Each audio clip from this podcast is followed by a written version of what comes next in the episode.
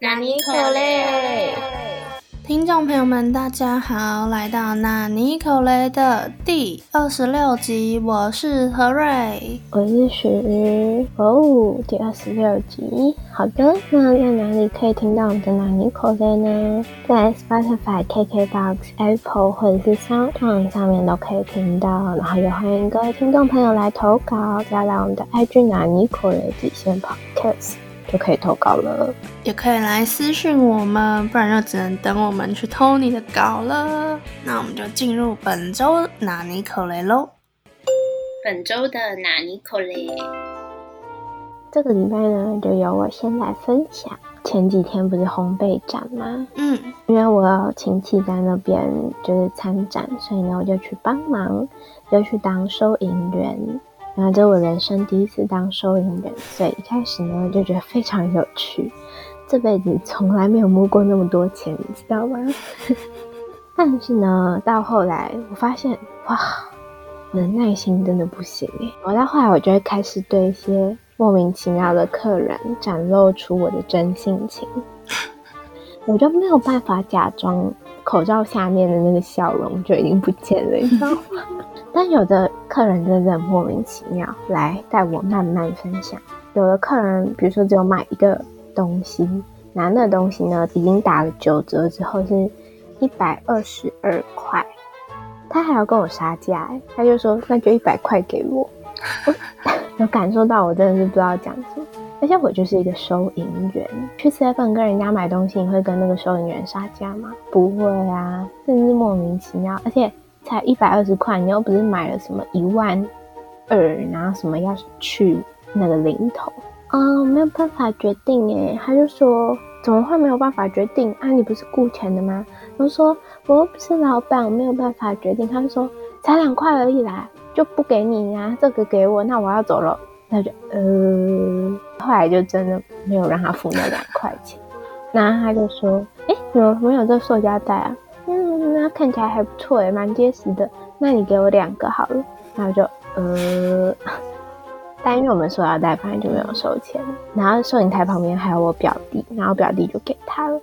然后后来他走没多久，之后大概半个小时之后，他就过来说：“小姐，这个我要退货。”然后就嗯，然后呢，他就说：“你你帮我刷退我发票给你。”他就拿了发票，然后呢，本来旁边还有人跟我一起在估，差点要找他一百二十二块，你知道吗？我说不行，找他一百二十块，那两块钱都不能多找，气死我了。他还平白拿到两个塑胶袋，真是很想把他头套起来打，超不正确。对，反正就是会遇到这种莫名其妙的人啊，真的很莫名哎。我到后来真的就生气，然后表弟看到我脸色不对，他说：“我来接，我来接，你去旁边休息，那你去冷静一下。”许瑜那时候还在 IG 上面叫大家来找他玩之类的，我就问他说：“哎，你是只有星期四、星期五有在吗？”原本是这样，大家就说：“哦。”我增加了，我现在六日也有喽。那我就说，哦好，那我周日去找你好了。又看到他的 IG 渐渐的变得很惨，渐渐阴沉，从第一天兴致很高，对，然后第二天有一点累，没错，那接下来就开始骂客人。礼拜六的晚上吧，那天应该也有别的朋友去找他，他就说，嗯，你如果只是要来看我，没有要买烘焙的东西的话，你就不用来了。然后我就说，哦好，那我不要去了。我感到很抱歉。但我真的觉得好累哦，我已经没有办法再多讲任何一句话了，就很好笑，感受得到他的心情。我到后来，我发展出自己的一套那个应付模式，就我只要觉得这客人对我也没礼貌，就对他也没什么礼貌，就是找钱也不会讲话，就把钱放他手上，然后就让他直接走这样。但是有的人真的是我感受到他们会有一点瞧不起收钱的人的感觉，在 Hello。爱买不买，赶快走啦！那我来分享我的第一个纳尼口雷关于吃火锅故事。我前几天去吃火锅，那家店就是一进去你就觉得好臭哦，全部都是火锅味，就它感觉没有做好通风口，很恐怖哎。然后一进去就觉得超受不了，但吃的时候还是很快乐，可爱的加汤的那种设备之类的，还算享受。但我已经预想到出来会很恐怖。对对对对对，因为那家店一进去就那么可怕。后来回家的时候，果然就觉得超臭的，就一回到家就觉得，哎，我怎么那么臭？原本在外面回家的路上都觉得，反正有风就还可以忍受，但回到家就是那空气比较不会动，所以就觉得真的很臭，然后也不能去房间，又怕味道会带到房间。后来我就超快速去洗澡，就我平常可能不会那么快，还会摸一下才去洗澡。结果洗了超久，还是没有办法消除那个臭味，尤其是头发上的。后来我就上网查，他说怎么样还可以除臭呢？但都是那种内容农场，就没有很确定有没有用。白醋洗头，哎，把它变成醋味吧，白醋六十，或是什么柠檬汁之类的，但就是。有点困难，而且为什么都这么天然，就没有比较不天然的方式吗？后来我就看到有一个干洗法，但我就想说，我就已经要洗头了，就实在是没有必要用这个。嗯，就继续往下滑，他就说，如果你有时间要洗头的话呢，那你就等洗完头之后，吹风机上面呢喷一点香水，或者你用茶叶水洗头，这样子的话就可以解决。哦。他就把臭味分子赶跑，然后香味就会站在上面。后来我就吹吹之后，真的有好很多，好酷哦！我以为是多洗几次就一定会好。哦，他说如果你那时候毛鳞片已经被它蒸开了的话，可能就很难，就真的蛮可怕的。然后就说如果你之后要去吃火锅的话，你应该要有行前准备，戴浴帽。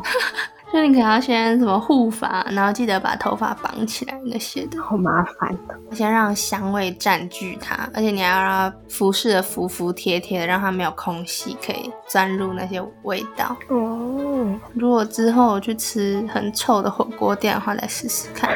但我觉得那是那家店太臭，因为我后来昨天去吃另外一家，就完全没有那个问题。对啊，很臭的火锅店真的 no。对，太可怕了。分享这个生活小知识给大家，至少吹风机是真的，其他可能还不确定。OK，那来分享一个好烂的拿尼口嘞。我昨天睡得很不好，晚上不是有两个地震吗？对啊，反正那时候我已经睡了，但是我是一个对地震很敏感的人。现在又睡有一点高的弹簧床，所以只要一地震，我觉得短要短要短要，就很像在布丁上面，你知道。然后就非常有感，但那时候我又很困，你知道吗？然后被摇醒，但我又不想要起来。应该不是有两三个还是怎样吗？我在第一个结束的时候，我本来是侧睡，我还把它躺到正面啊，双手合十，然后开始默念，就是希望，嗯，什么阿弥陀佛，拜托不要再有地震了，嗯，这样，就哎很有诚意耶，我还特别倒正，然后身体就正这样。好，对，这是我表示尊敬的方法。结果还是有地震，然后呢，后来又有蚊子。嗯，我是有蚊子也会很懒的，就是起来打，因为那你就怎么睡衣都没了。我也是，所以我就在那里滚来滚去，然后一直拍自己的脸。然后呢，到快早上的时候又开始经痛，我就想说。啊，真的是经痛是会痛醒的那种，你会被痛醒，然后想说啊，干我在经痛，反正就是一个很坎坷的晚上，好悲伤。哎，那你的手机没有发出叫声吗？没有哎，我的手机都不顾我的死活，我都会自我感知到地震，我都比手机还快，你知道吗？每次在家里的时候，我就会这样子地震，接下来我家人的手机就会发出那警报。希望因为地震，所以有一点灾害的人都可以，可能货物啊，或是那些东西，都好好的把它拯救起来。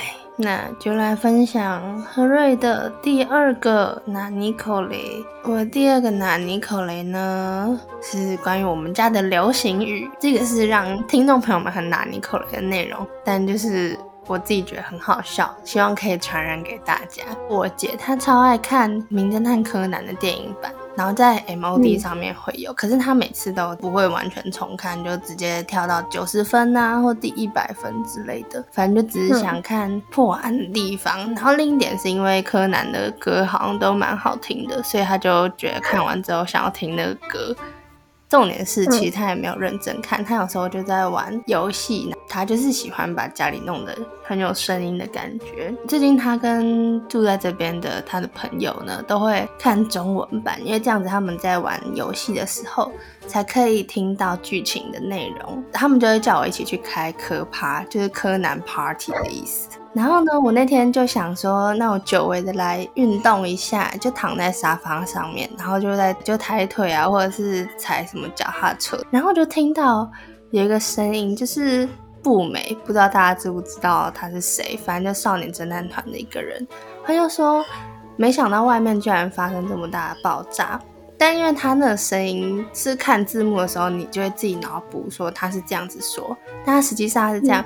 没想到外面就完全不知道在说什么，就是以为他在唱歌，你知道吗？然后那集又是跟唱歌有关的内容，然后我就想说，不美什么时候有这个桥段？我就在脑袋中 replay 那句话，然后想说他刚刚到底在讲什么。想完之后就觉得太爆笑了，就骚扰正在玩游戏的他们，就说。你赶快听那前面那一句，然后就发现哇，我自己也投入其中，还为他们发现新的乐趣。你们听起来真是一群无聊的人。对，另外一个梗就也是最近发现，就还有另外一集是跟雪崩有关系的。嗯哼，就是柯南会被埋在里面的一部戏，小五郎叔叔啊。如果大家不知道是谁的话，就很困扰。大家都知道啦，怎么可能有人不知道？小五郎叔叔就说不妙了，嗯，但因为他的口气又很奇怪，然后那时候刚好在做别的事情，然后就听到不妙了，又有不知道在干嘛，然后就觉得很奇怪，就为什么小五郎叔叔也在唱歌之类的。就产生我们家现在讲到三个字都要用那个口气，你知道吗？笑死！比如说烘焙展，嗯，烘焙展就要这样讲话，超可怕。我和我姐小时候也都会有一阵子很迷某一个卡通之类的，嗯，贪吃鬼巧达，他是不是讲话怪怪的？对，反正有一阵子我们两个就一直学那个贪吃鬼巧达讲话。或者是有一阵子看《航海王》里面一个下波地主岛还哪里，反正就是有一个胖子，他讲话就很好笑，就是会怪声怪调。然后我和我姐会学，反正我们两个就是很烦，你知道吗？然后我妈都会很生气。然后还是有一阵子看一个韩剧，什么《欢乐满屋》还是什么，反正里面有一个小女孩就是很骄纵，然后她。只要生气，他就会骂说：“你这个臭屁股。”然后 我和我姐就学起来，而且我们讲嘛：“你这个臭臭臭臭屁股屁股屁股这样。”然后我妈后来就很生气，就说：“你们两个再让我听到臭屁股，我就罚你们钱，听到一次就交五十块。”我要疯掉，好好笑哦！对，就是两个臭白目。幸好我妈被我们逗乐，你知道吗？因为我们就会乱发明我们家的梗，席卷大家这样子哦。我又想到一个好笑的，就是以前回乡下，反正就有亲戚讲话，就这样说。要修哦，然后不是没有很好听吗？嗯，然后那时候我有个表弟，可能就是幼稚园那种吧，因为他那时候还有点讲话就是口齿不清这样，然后他就学，然后就这样要修我，要修我，然后我和我姐就觉得很好笑，所以回台北之后，我们不管讲什么都加要救我，然后在外面走路，他妈都讲什么。也会要救我，然后我妈也是很崩溃。对，我们这些都改了很久才改掉。谢谢妈妈让我成为一个有气质的人，超好笑的。那那许瑜来分享他的第三个拿尼口雷，就只有我自己觉得拿尼口雷，但我不管。就是呢，我的偶像要入伍了。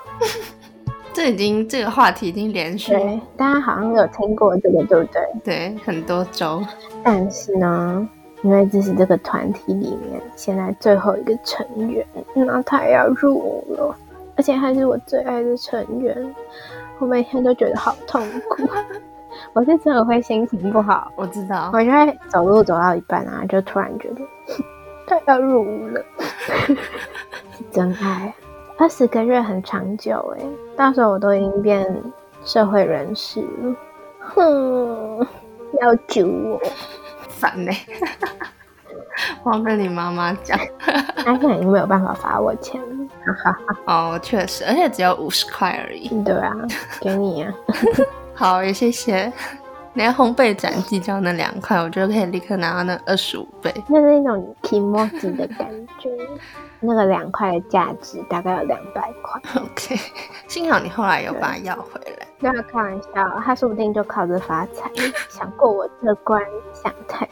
你是那个天母，对吧？那我来分享第三个纳尼口雷，就是我最近在上韩文课，这一周的内容是讨论旅行，所以就在分享自己之前旅行的经验。因为我就想到之前去釜山跟大邱，如果有听之前南尼口雷的朋友们，就知道它其实是一个坎坷的寻找搭档的路程。我们现在日本的高松一起旅行之后呢，就从三个人变成两个人，因为我们发现有一个人他可能现阶段不适合跟我们一起旅行。所以后来到大邱跟釜山的时候都瞒着他，所以我们去那边之后也有点自我审查，就不会拍太多照片，就很怕自己可能失手啊，被他看到相簿什么失手滑不小心发出去之类的，所以就留的照片就很少，或者是只有在 LINE 上面的相簿这样子。我就在寻找之前的照片，就发现啊，我的手机真的一张照片都没有，因为我本来就对拍照没有太大的想法，就只能靠我朋友，他可能有时候会自拍或什么的，然后就叫我跟他一起，所以就只有这样子的内容。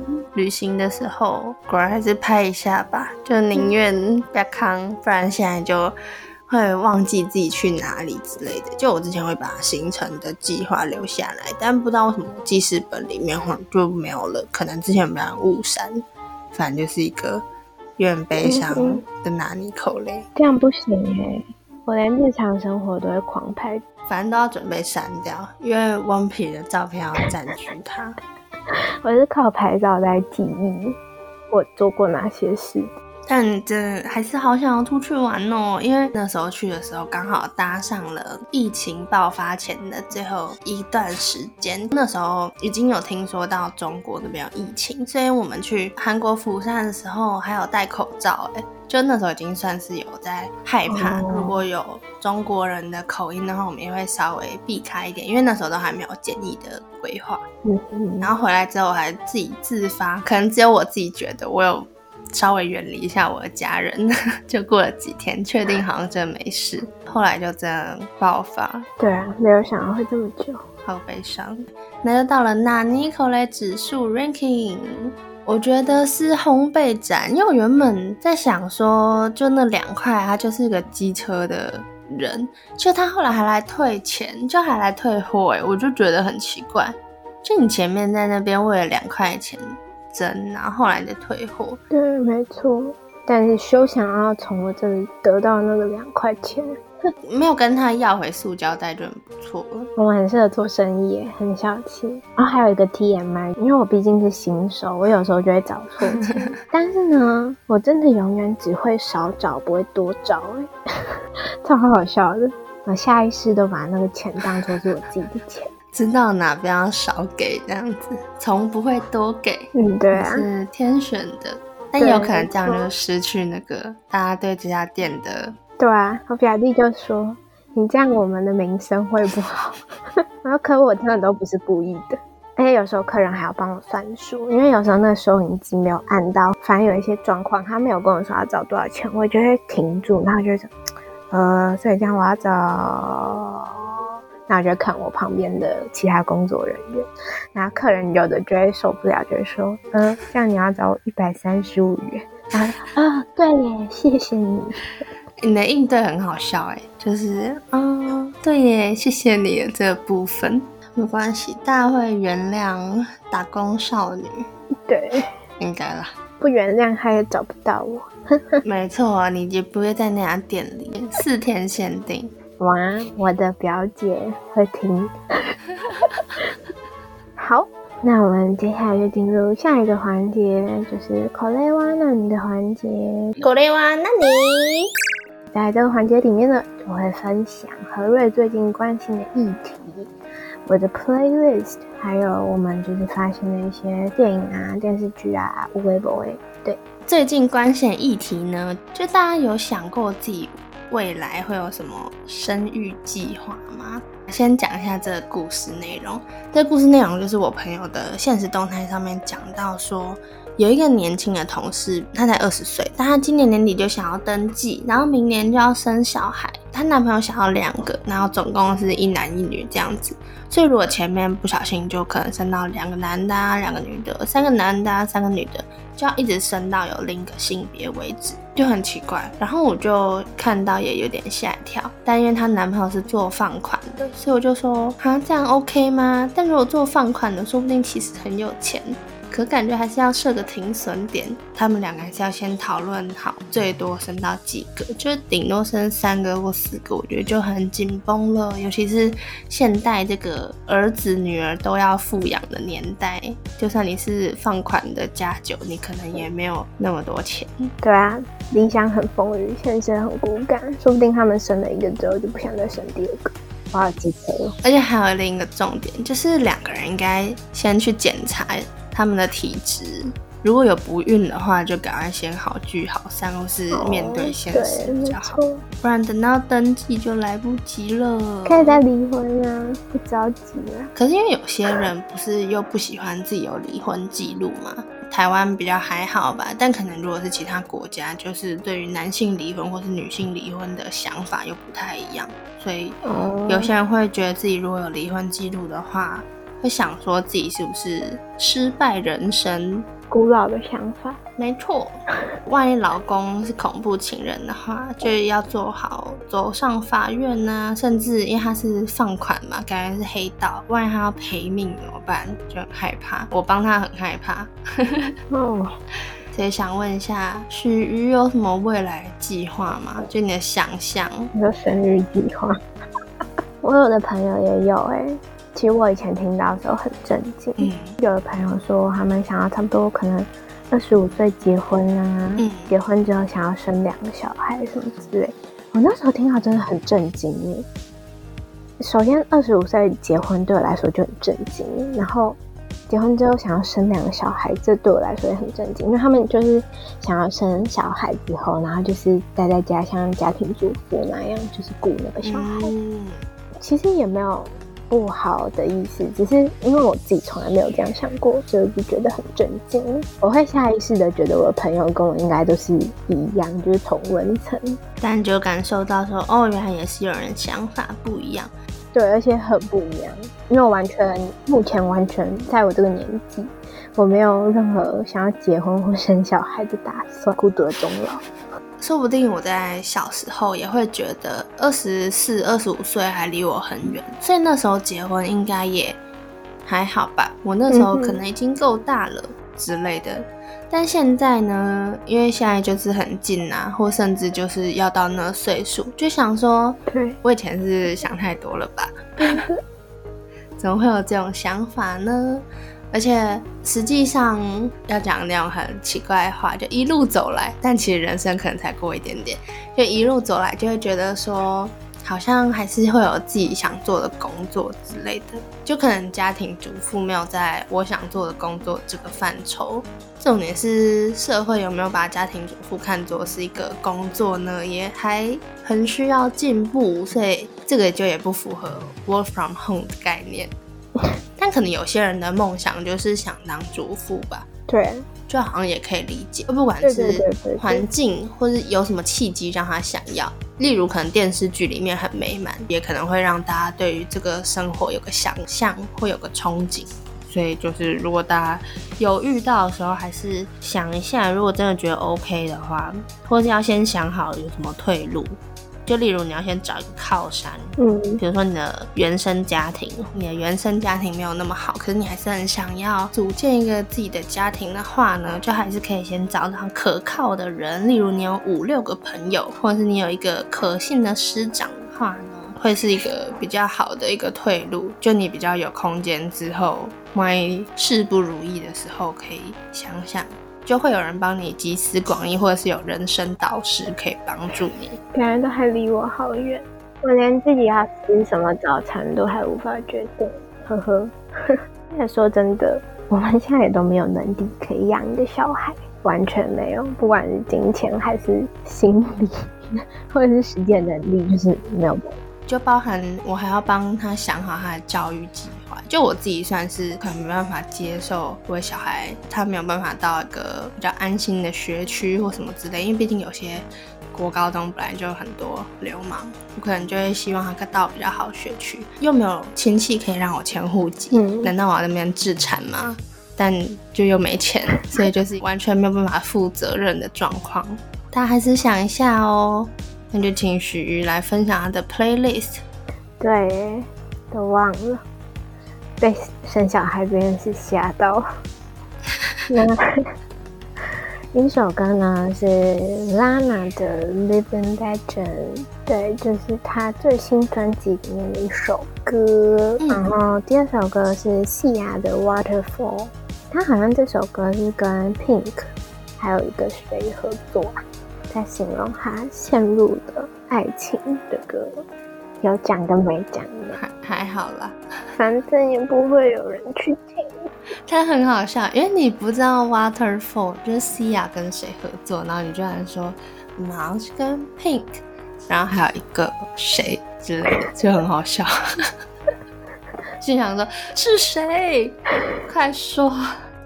我会再附上他真正的名字在我们的 Instagram 上面，请大家务必来看，这是我的手段。今天呢，再来分享一个。就是漫画 slash 动画 slash 电视剧，就叫小太郎一个人独自生活，是最近 Netflix 上面有的。然后我是先看了动画，再去看漫画，就是一个好好看哦，真的很好看，超疗愈又很催泪，看了会想要生小孩，好恐怖。前面在那边一个小小孩的幼稚园的小朋友，然后。自己一个人生活的故事，啊，周围的大人们透过跟他的互动，遇到这个只有自己一个人的小孩，就会产生一点旁人的责任心吧。所以就在帮助他过程中，自己可能也改变了原本的生活，但都是往好的方向改变。对，就是一个温情又催泪，然后又很疗愈。我觉得是因为他动画的那个配音很厉害，那个小孩的配音。就是有的小孩的配音不是会很做作吗？嗯，就为了要装小孩。但是我觉得那个动画就完全不会，就超可爱的。因为他有一个口头禅，他就会讲“嗯，哦，超可爱！天哪，他每次讲“嗯”，我的心脏就受到暴击。但那个小孩为什么会这样，也是有原因的。所以如果大家想知道他为什么要模仿武士枪的话呢，就去看小太郎一个人生活。就赶快去看，没错，真的大推，超好看的。就我自己是看剧，然后没有想到，就看到有一天徐就分享他的漫画，那我一看到那个，嗯，就知道他在看什么。真的，我打算看完漫画再来看剧，我全部都看。对，那如果还有改编什么地方，或你觉得哪一个载体比较好的话，可以跟我讲，好去补，没问题。好，那我要分享的剧呢，叫做《快山健太郎的怀孕》。我自己是看到 Netflix 上面有广告说它要变日剧，是上野树里跟斋藤工吧。希望我没有念错人家名字。我要演男女主角，然后就是讲一个男生怀孕的这种未来世界的概念。然后我就想说，感觉蛮特别，因为他应该是想要用这种有点科幻的状态去谈论，又是怀孕议题或是性别议题这样子。所以我就去研究一下，发现它是漫改剧，然后就去看了漫画。它这边应该是有把女主角的主线拉出来，因为原本比较像是。群像剧，健太郎怀孕之后，他怎么面对这件事情啊？然后公司的人可能偷嘲笑他，但可能自己遇到这种事情的时候又怎么办呢？就有点像每个人有自己的那个场合的概念。但可能在剧里面就要把它浓缩出来一个主线。总之就是漫画还蛮好看的，但现在好像对，算是第一部完结吧，第二部还有育儿的部分，因为健太阳是个成功的社会人士。然后甚至也透过男性怀孕的这个状况呢，反而让他在社会上面更上一层楼。但是好景不长，可能有些话题性渐渐被世人接受之后呢，就是他可能开的店啊或什么的，也没有那么多人熟知。他就遇到一些职业上班族老板会遇到的问题。反正里面有蛮多不同职业的人，就会让你觉得说，未来如果这个世界发生的话，说不定。真的会有像这样子的人，听还蛮有趣的，还不错，很想看。如果之后剧有上了的话呢，我应该也会看，再跟许瑜分享，觉得哪一个比较适合。没有问题。那今天的口雷纳尼就到这边结束喽，纳尼口雷也到了尾声。那就下周同一时间再请大家到我们的那尼可雷的 Pocket 上面收听啦！我是何瑞，我是许，拜拜。